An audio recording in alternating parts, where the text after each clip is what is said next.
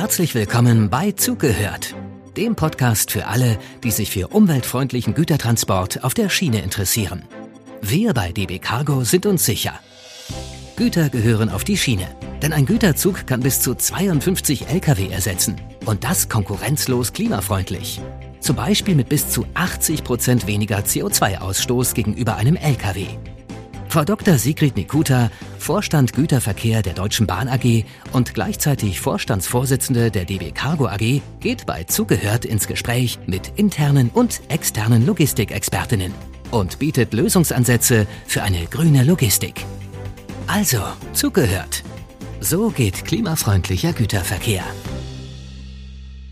Heute spreche ich mit Tim Janotta, Lokführer bei uns in Köln-Gremberg.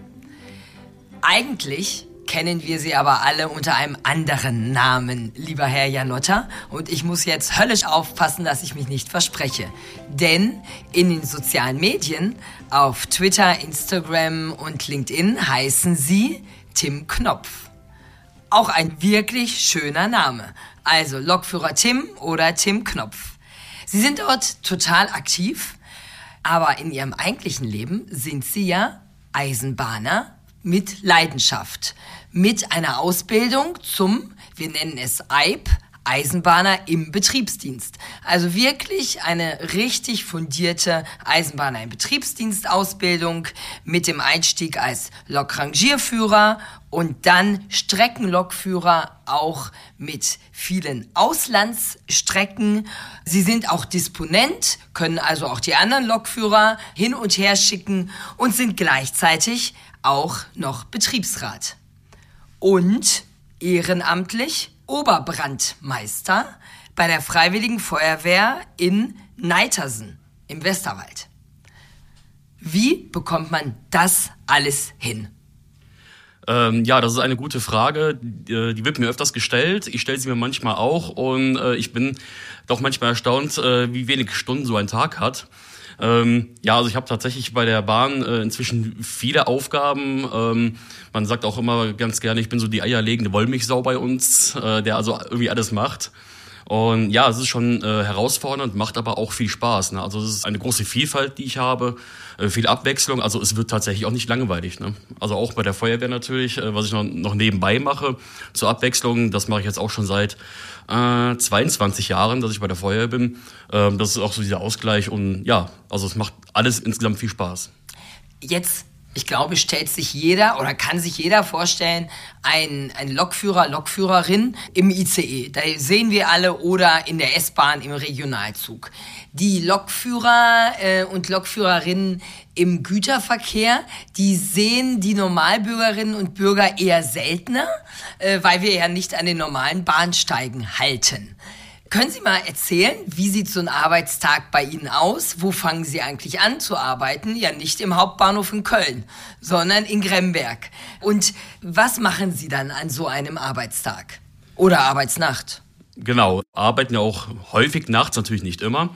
Aber das sind natürlich unsere Zeiten, weil dann natürlich der Personenverkehr mehr oder minder ruht, ja, und wir natürlich ja in der Regel freie Bahn haben. Ähm, also ich starte natürlich immer in Köln-Gremberg oder Köln-Eiffeltor, das gehört halt mit dazu. Und das kann man gar nicht so genau definieren, was ich dann immer mache, weil die Schichten sind so unterschiedlich, die Aufgaben sind so unterschiedlich keine Schicht gleich der anderen. Und selbst wenn ich fünfmal die Woche denselben Zug fahren würde, oder den gleichen Zug fahren würde, es wäre irgendwie nie das Gleiche, weil immer die Aufgaben, die Vorbereitungen immer ein bisschen anders sind. Also ob ich jetzt einen Zug ablöse, der also, äh, ich sag mal, aus dem fernen Italien kommt, den ich also nur übernehme und in diesem Staffelsystem, was wir fahren, weiterführe. Oder natürlich aus dem Bahnhof äh, Eiffeltor oder Gremberg einen Zug, der dort beginnt, auch bespanne und entweder weiterfahre, damit der nächste ihn ablöst, oder äh, natürlich ins Ruhrgebiet, wo wir ja viele Bahnhöfe haben, wieder reinfahre und dort wieder für die Weiterverarbeitung abstelle. Also das ist äh, immer wahnsinnig abwechslungsreich und äh, das lässt sich gar nicht so in einem Satz sagen. Ne? Okay, also das heißt ganz praktisch, es kommt ein Zug aus Italien und der hält dann in Gremberg und da steigen Sie dann auf die Lok. Genau, also wir wechseln dann ähm, und ich fahre den dann äh, entweder zum Ziel, je nachdem, wenn der bei uns im, im, im äh, Gebiet endet, oder ich fahre ihn weiter bis zum nächsten Punkt, wo dann der nächste Lokführer kommt, äh, ihn übernimmt. Äh, ich nehme jetzt einfach mal das Beispiel Hamm, Hamm-Westfalen. Äh, wenn der Zug nach Hamburg gehen sollte, da kommt dann hier der nächste Kollege, wir übergeben wieder einander.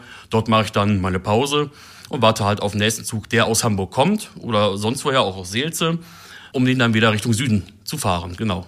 Okay, also im, in der idealen Welt fahren Sie eine Strecke in die eine Richtung, steigen ab, machen die Pause und fahren dann in die andere Richtung wieder zurück und kommen zu Feierabend oder Feiermorgen, je nachdem, wieder in Köln-Gremberg an. Das ist dann natürlich die perfekte Schicht, wenn ich äh, direkt am, am Punkt, wo ich ankomme, auch wieder zurückfahre. Ähm, es gibt allerdings auch schon mal Schichten, wo ich dann ähm, von einem Bahnhof als Gastfahrt zu einem anderen Bahnhof fahren muss, weil dort vielleicht gerade keine Leistung vorherrscht und dann halt in dem anderen Bahnhof eine Leistung übernehme. Okay, das heißt, dann haben Sie noch eine Zwischenfahrt und nehmen den Zug dann entsprechend wieder mit. Und ähm, wenn Sie ins Ausland fahren, in welche Länder fahren Sie dann? Ähm, also ich bin äh, ausgebildet für die Fahrten in die Niederlande, ähm, derzeit noch für den kleinen Grenzverkehr nach Venlo. Auch da haben wir, habe ich natürlich ähm, eine Sprachausbildung für gemacht auf Niederländisch. Ähm, hab Na, dort natürlich sagen Sie. Also das ist ja, das heißt, wenn Sie in die Niederlande fahren, müssen Sie Niederländisch können. Richtig, genau. Ähm, erstmal muss ich mich ja dort mit den Kollegen verständigen. Also es ist auch nicht mehr so, dass alle Deutsch können, was man immer immer glaubt. Äh, ich muss mich mit dem Betriebspersonal äh, verständigen können, die inzwischen nicht mehr in Venlo sitzen, sondern in Eindhoven. Und natürlich auch, was wir nicht hoffen wollen, aber im Falle eines Problems, eines Unfalls, natürlich auch dort mit den Rettungskräften. Also deswegen ist es natürlich verständlich und das ist auch bei der Eisenbahn allgemein so, äh, dass wir als interoperable Lokführer, so nennt sich das ja dann, die Sprache des jeweiligen Landes können müssen, in das wir hineinfahren. Und auf einem ganz ordentlichen Niveau. Ne? Nicht so äh, einfach ein paar Worte, äh, sondern sie brauchen, ich glaube, ein B2-Niveau. Äh, also B1-Niveau B1, ist, ist das okay. B1 ist das, das Minimum. Wobei das muss ich auch sagen, auch wenn natürlich über die niederländische Sprache immer mal als Deutscher so ein bisschen gefrotzelt wird, ja, also man hört ja immer wieder von Freunden, ach, das ist doch gar nicht so schwierig, ne? Oh, oh. Ähm, muss ich aber feststellen, also es sind äh, 320 Stunden gewesen, also ich habe äh, acht Wochen lang in einer Sprachschule äh, verbracht, acht Stunden am Tag. Und ich muss feststellen, also das ist wirklich eine schwierige Sprache, wie es wahrscheinlich jede ist äh, diese zu erlernen. Es hat auch Spaß gemacht, aber es war wirklich schwierig. Ja. Ähm, und dann natürlich auch hinterher das Sprechen, ähm, das Übernehmen, auch die Fachwörter natürlich. Und das hat schon eine Zeit gebraucht, bis ich also wirklich, ähm, wo ich sage, dass ich einigermaßen flüssig und frei mit den Kolleginnen und Kollegen dort sprechen konnte. Okay, also das ist ja zum Beispiel beim LKW nicht der Fall. Genau, ähm, das ist natürlich beim LKW der Nachteil. Man sieht es vielleicht auch immer wieder oder hört es immer wieder, ähm, dass dann die LKW-Fahrer aus allen Herren Ländern kommen und sich mit den örtlichen Behörden nur noch mit Hand und Fuß verständigen können. Ähm, das mag vielleicht, wenn es nicht dringlich ist, äh, gerade noch äh, passend sein, aber äh, gerade wir fahren ja auch viele Güter, auch viele gefährliche Güter. Und wenn ich mich da also mit Hand und Fuß äh, unterhalten müsste, um da vielleicht dem, dem, dem Feuermann dort zu erzählen, was da gerade passiert, äh, geht viel Zeit verloren und sicher wäre das allemal nicht. Und das ist ja halt das, was äh, unser Pfund ist bei der, bei der Eisenbahn, dass wir halt sicher fahren. Genau, also ist bei der Straße mit Sicherheit auch nicht so sicher. Aber Herr äh, Janutta, Sie sind eine Berühmtheit, eine Berühmtheit im Netz. Fast 20.000 Follower auf Twitter. Ich habe gesehen, auch Jan Böhmermann folgt Ihnen auf Twitter. Sie posten fast täglich oder sogar wirklich täglich. Welche Themen posten Sie und wie sind Sie dazu gekommen? Ähm, ja, was poste ich? Also das ist wirklich äh, natürlich aus meinem Alltag der Eisenbahn, des Lokführers, natürlich auch aus dem Alltag der Feuerwehr so ein bisschen. Natürlich ist eine freiwillige Feuerwehr, aber auch das gehört mit dazu. Auch natürlich auch ein bisschen Privatleben. Ne? Also ich, ich stelle das ist also natürlich vorrangig privat, aber ich stelle auch mich so ein bisschen da, die Freizeit da. Also, dass es auch vereinbar ist, dass es also auch eine Freizeit gibt für einen Lokführer. Ja. Ähm, aber wie gesagt, der Betrieb ist natürlich, äh, oder die Themen des Lokführers sind natürlich vorangestellt. Manchmal auch ein bisschen Lustiges, Kurioses, das kommt auch immer mal wieder vor. Ne? Also äh, äh, wie jetzt ein, ein äh, Graffiti eines, wobei ich natürlich Graffitis eigentlich nicht gut finde, klar, Sachbeschädigung, aber ein, ein äh, Doppelstockwagen von Regio, den man auf, auf einen weißen Intercity-Wagen umgesprayt hat. Fand ich, ist eigentlich irgendwie witzig, ne? Äh, auch wenn es Sachbeschädigung ist, aber oh, es ist auch gut oh, angekommen. Genau, aber es, es ist... Sachbeschädigung, ja, genau. ja klar. Also das, das ist ja sowieso in den sozialen Medien oft die Herausforderung. Manche Dinge sind etwas grenzwertig. Manchmal posten sie auch etwas Kritisches auch ähm, ähm, so. Und ich folge ihnen und lese das durchaus auch. Und sie haben mir erzählt, dass ihnen mal aufgefallen ist, dass ich lese, was sie posten.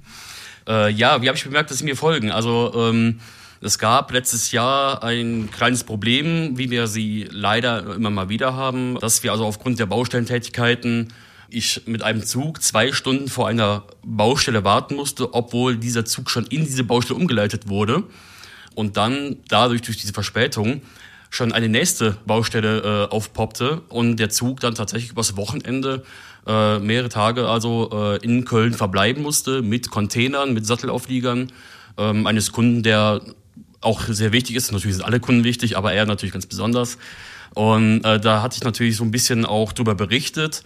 Ja, auch meinen Unmut darüber kundgetan. Das war Anfang Dezember, glaube ich. Und äh, eine Woche vor Weihnachten kam dann tatsächlich eine E-Mail äh, aus ihrem Büro, dass äh, sie das gelesen hatten, dass sie damit an Netze herangetreten sind und äh, man das auch dann erkannt hat, was schiefgelaufen ist und da auch ein Maßnahmenpaket aufgelegt hatte, wie man das zukünftig vermeiden möchte. Und das war so das erste Mal, wo ich herausgefunden habe, ah, Frau Nikuta folgt mir und sie liest, was ich hier schreibe. Das ist ja interessant. Genau, ich folge, ich bin auch überall unterwegs unter einem Pseudonym und in der Tat hat mich, als ich das gelesen hatte, das auch sehr geärgert denn äh, sowas darf eben nicht passieren.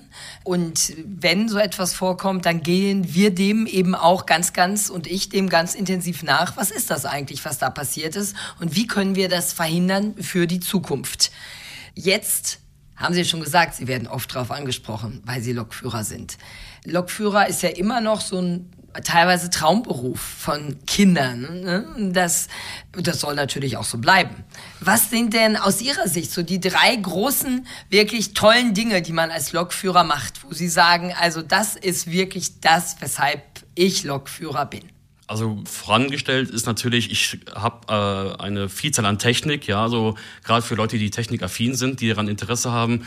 Äh, wir haben unterschiedliche Lokomotiven, die sich auch wirklich unterscheiden. Also die meisten sind alle rot, manche sind noch ein bisschen grün, ähm, aber sie unterscheiden sich halt wahnsinnig und ähm, wir haben vieles an Güterwagen. Äh, wir transportieren unheimlich verschiedene Frachten auch teilweise, wo ich mich auch jetzt nach, nach 14 Jahren immer noch sehr darüber erfreuen kann, was ich dann doch tatsächlich an, am Wagen habe. Also das ist wahnsinnig spannend. Ähm, ich habe es eben schon mal gesagt, es kommt bei mir auch keine Langeweile auf. Also ich fahre nie immer die gleiche Strecke, es sind nie die gleichen Schichten. Also es ist nicht monoton, sondern es ist immer Abwechslung. Und auch wenn es natürlich nicht so schön ist eigentlich, aber solche Betriebsstörungen bringen auch immer so ein bisschen diese, diese, diese, diese Würze, sag ich mal. Also das ist schon immer spannend, das dann zu bewältigen und sich Gedanken zu machen, äh, also was, was muss ich jetzt machen, was kann ich machen, wie kann vielleicht ich auch dazu beitragen, da eine Lösung herbeizuführen. Und man erlebt natürlich, dass es auch ein Vorteil des Schichtdienstes, wobei man natürlich immer vorsichtig sein muss, über Vorteile zu sprechen, aber ähm, man hat auch immer wieder sehr schöne Erlebnisse. Also so einen Sonnenaufgang morgens im Mittelrheintal zu erleben, wenn man von Mainz Richtung Köln fährt, äh, ist einfach phänomenal bei wunderschönem Wetter. Und da erfreue ich mich immer wieder dran. Und das sind, glaube ich, so Sachen, die also ein, ein äh, ich sag jetzt mal, normaler Arbeiter, der vielleicht um diese Uhrzeit noch im Bett liegt, gar nicht mitbekommt. Und das sind auch diese, diese schönen Momente einfach wieder. Oder wenn man dann äh, links und rechts auch noch diese nebelbedeckten Felder sieht, wenn man da mal herfährt. Also das hat auch schon was, noch ein bisschen Romantik ist da noch mit dem Spiel, genau. Okay. Okay, ein bisschen Romantik, aber dann frage ich dann auch direkt romantisch nach, ist man denn nicht etwas einsam, wenn Sie da alleine sitzen? Ja, also ich bin natürlich allein auf meiner Lok, wobei ich das jetzt auch gar nicht äh, verkehrt finde. Aber ich bin natürlich trotzdem nie allein, weil äh, es arbeiten auch andere mit, wenn auch nicht auf meiner Lok, aber ich äh, stehe natürlich in äh, Kontakt mit unseren Leitstellen, äh, äh auch mit den Fahrdienstleitern, wenn was ist. Und wie gesagt, man ist auch allein, aber man schätzt es auch. Also man hat auch so ein bisschen seine Ruhe. Ah, okay, ja. Die Fahrdienstleiter, das sind die Kollegen im Stellwerk, die also die Weichen stellen und ihnen die Fahrstraße einstellen. Und die Leitstellen, das sind die Cargo-Kolleginnen und Kollegen, die quasi am Computer sehen, wo sie fahren und auch mit ihnen im Kontakt stehen zu jedem Zeitpunkt. Theoretisch genau, ja. Also äh, natürlich, wenn, wenn wir keinen Kontakt haben, ist das natürlich auch erstmal gut, weil dann ist nichts passiert und genau. alles geht seinen Weg. Ähm, aber ich muss mich natürlich auch mit den äh, Kolleginnen und Kollegen dort absprechen. Äh, vor allem, wenn jetzt irgendwie, ich sag mal, ungemacht droht oder bereits geschehen ist. Und dann müssen wir halt gemeinsam eine Lösung finden, wie wir das jetzt über die Bühne bringen. Ungemach sind eben oft Verspätungen oder Störungen, für die Sie als Lokführer eigentlich im Regelfall nichts können, denn dass die Lok kaputt geht, ist echt selten, äh, sondern sie sind quasi immer derjenige, der die dann ausbaden muss, die Störungen, die auftreten. Äh, genau, also ausbaden ist halt ein schöner Begriff. Man ist dann natürlich äh, ein bisschen auch gefangen, der, der Gefangene des, des, des Betriebs. Ähm, da muss man halt, wie gesagt, das, das Beste daraus machen. Also Lokstörungen, das sind meistens aber kleinere Störungen. Man kennt mit der Zeit auch die Macken einiger Baureihen. Also okay, die weiß man auch dann, dann aus dem FF zu beheben. Und äh, wie gesagt, Betriebsstörungen, da muss man sich auch dann mit Netz wieder absprechen. Was geht überhaupt noch? Was kann ich machen, um das bestmöglich dann zu beheben? Ne? Also das ist, da gibt's Möglichkeiten. Leider ist man manchmal aber auch dann am Ende des Lateins und äh, ja, das ist dann natürlich immer so dieser Worst Case, den man versucht zu vermeiden. Ne? Mhm. Also, vielen Dank. In Summe fahren wir, so wie Herr Janotta schildert, äh, rund zweieinhalbtausend Züge jeden Tag durch Deutschland und durch Europa. Das ist also ein gigantisches System, wo alles ineinander greift, denn zweieinhalbtausend Züge nur wir von DB Cargo, dann kommen noch die Güterzüge auch von anderen Unternehmen dazu, dann kommt der Regionalverkehr dazu, die S-Bahn dazu und der Fernverkehr und wir alle teilen uns die gleichen Gleise. Das muss man sich immer vor Augen führen. So, und meine Abschlussfrage ist, äh, wir stehen ja durchaus im Kontakt miteinander und Sie wissen auch, was ich so am Tag mache. Und mit Sicherheit haben Sie sich schon das ein oder andere Mal gedacht, also wenn ich den Job von der Frau Nikuta hätte, dann würde ich. Ja, was würden Sie denn eigentlich machen? Wieder Lokführer werden. Nein, Quatsch. ähm, ja, also natürlich, man, man, man, man fragt sich das schon oder man stellt sich auch schon mal vor. Und da muss ich sagen, ich habe das Gefühl, dass wir zu beschwerlich geworden sind. Also auch wie ein Güterzug selbst sind wir zu schwer geworden. Und ähm, ich würde gerne viele Prozesse wieder vereinfachen, dass wir uns nicht mehr mit uns selbst beschäftigen, sondern dass wir einfach wieder äh, unsere Aufgabe das Gut, das uns der Kunde anvertraut hat, möglichst zeitnah und auch äh, effizient und sicher von A nach B zu bringen, äh, in einem Zeitraum, der überschaubar ist und nicht uns in, in Prozessen ergehen, die das Ganze noch behindern. Also wir haben leider auch, äh, also auch ich konkret Fälle, dass Wagen oder Züge nicht gefahren werden können, weil unsere Prozesse uns da lähmen und ich finde, das ist natürlich auch für den Kunden und auch für uns natürlich nicht gut. Und das müsste aus meiner Sicht einfach wieder entzerrt werden. Wir müssen wieder einfacher werden und einfach alle zusammen sagen, okay, wir haben eine Aufgabe, wir müssen Güter werden, wir müssen Güter fahren. Und äh, das, das wäre so das, was ich, wenn ich Sie wäre, anpacken würde. Besser hätte man meinen Job eigentlich gar nicht zusammenfassen äh, können, äh, Herr Janotta, dass äh, mit 31.000 Kolleginnen und Kollegen in 18 Ländern, und das ist die Cargo, ist das, was Sie gesagt haben, schon eine große Aufgabe, aber genau das machen wir, weil das Thema ist klar. Und am Ende wollen wir alle gemeinsam viel, viel mehr Güter auf die umweltfreundliche Schiene verlagern. Vielen Dank für das Gespräch, Herr Janotta. Ich danke auch vielmals, es hat Spaß gemacht. Gleichfalls. Das war Zugehört, der Podcast von und mit DB Cargo. Abonnieren Sie jetzt den Kanal und seien Sie auch das nächste Mal mit dabei, wenn es wieder heißt, so geht klimafreundlicher Güterverkehr.